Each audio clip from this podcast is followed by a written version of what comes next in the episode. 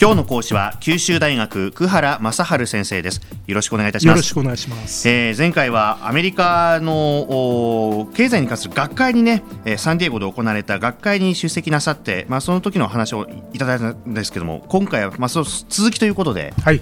あの私自身は実は経営学者なんで経済学会っていうのは今回初めて参加して毎年アメリカの大きな経営学会に参加してます。んで今度は経済と経営との対比みたいなお話をしようかなあお願いします。はい。もうズバリその経済と経営どうでしょうか。やっぱり今その経済をどうしようかっていうことが問題になってるんでやっぱ経済学会というかまあ経済だと思うんですけど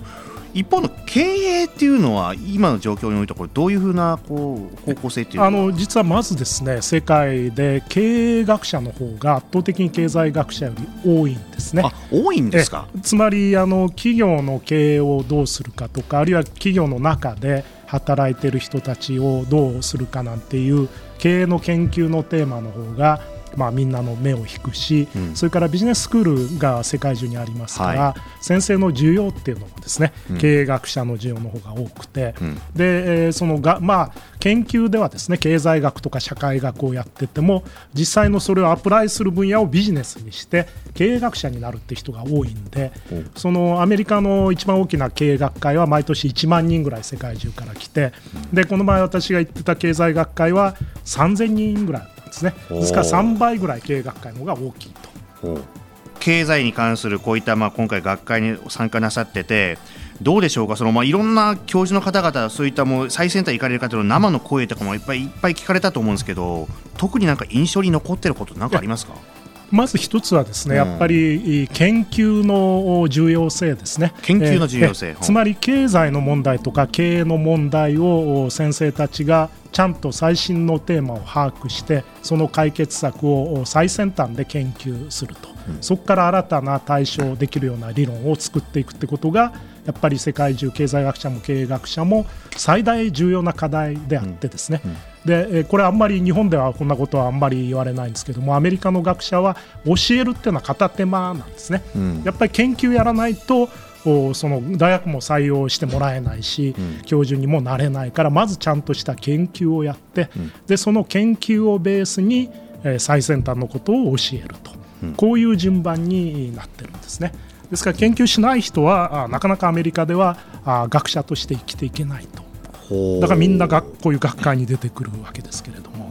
まあ、学会に出てさらに研究重ねてまた論文書いてみたいな、ええ、そういうことになるわけですかね。ですからアメリカの学会の方がその研究の論文というのは割と実証実際に役に立つ研究が割と多いですね、まあ、役に立たないやつもあるんですけど、で日本はなんかね学会日本で行くとなんかみんな占い師みたいなことを言う人がいてですね。あの本当に実証をちゃんと研究したんかなっていうのがあったりしますから、うん、そういう意味じゃアメリカの経済学会とか経営学会出るとあ研究っていうのはなるほどこんなに世に役に立つものをやってんだなってことが分かるんですね。ほうより実践的というかそういったところが第一線でなされているということなんですね。その実践が理論に裏付けられて、実践になっているからですね、うん、その物理学の理論みたいな形で、ちゃんとみんな一生懸命理論化しようとしていると。これはアメリカは偉いですね。ああなるほどですね。あの前回のお話の時にもその過去のもう経済の理論はもう今後通用しないという話あったと思うんですけども、例えばよりちょっと分かりやすくというか具体的にっていうか例えば日本でもこの間まであのドラッカーが結構話題、はい、まあ今もそうだと思うんですけども、ねそれに類する漫画も出たりなんか。そういうドラッカーって例えばどうなんですか？私もねそれ興味あるから UCLA のジャコビーさんって有名な先生と晩飯食う機会があったんでドラッカーってアメリカの学者さんどう思ってるんですかって、うん、うん、ドラッカーってまず学者ではないねと。まあ歴史みたいなもんじゃないのと。でまあ、学校でそんなドラッカーって取り上げる人はいないし、あのそれはまあグルーっていうんですけども日本語で変に言うと占い師みたいな感じでアメリカの学者はドラッカーを捉えてましたね。おもうじゃあもともとそういうあんまりアメリカでも重要視、まあ、経済学重要なことは重要なんですねそれは思想家みたいなものとして重要なんだけどもちゃんと理論を実証するという研究の面ではそれをやっていない。んあ実証がちょっと今一つだと、いくつかまあ経験したこととかそういうことからこういうことが言えるんだってことを言ってんだけどそれはちゃんとした研究の作法にのっといてですね、うん、で理論化されたものではないと、うん、したがってドラッカーっていうのはビジネススクールでも教えないし、うん、あのただまあそれは偉大なまあ思想家であるって感じですね。ですからそのダメだっては誰も言ってないんだけど、はいはい、学者と経営の学者とは言えない。あそういうことなんですね。考えられてるみたいですね。あとそれそれこそあの、まあ、今までの経済の理論が今後通用しないというところでいくと例えばその資本主義というもののあり方っていうんですかね。これも今後ひょっとしたら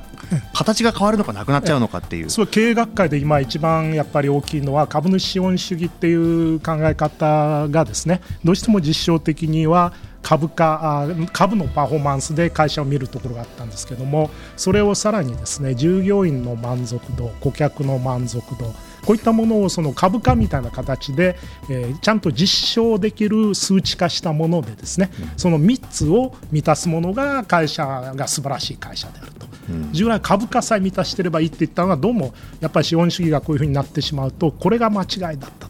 これは経済学会でも経営学会でも両方その同じような考えがありますね。ですから株主資本主義っていうのは終わったっていうのはあ明らかにあってで日本はそれをなんかその思想家みたいに言うだけなんだけどアメリカの場合は今度はじゃあその代わりに何があるかってことをきちんと指標化しましょうということで従業員と顧客の満足度を指標化するっていうのは一つ新しいトレンドとしてありますね。うんそうか、まあ、そういったトレンドがあるんだっていうのをこの機会に我々もね、まあ、本当もう一部分でありますけどもすごくあの分かりまして今後もまたちょっとこう経済を見る目がちょっと変わってくるかなそんな気がいたします、はい。えー、今回もですねアメリカの学会に出席なさったお話を伺いました九州大学久原正治先生でした。ありがとうございました。どうもありがとうございました。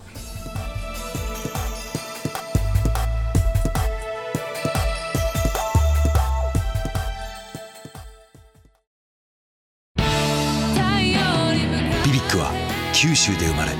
九州の人たちに光を届けています。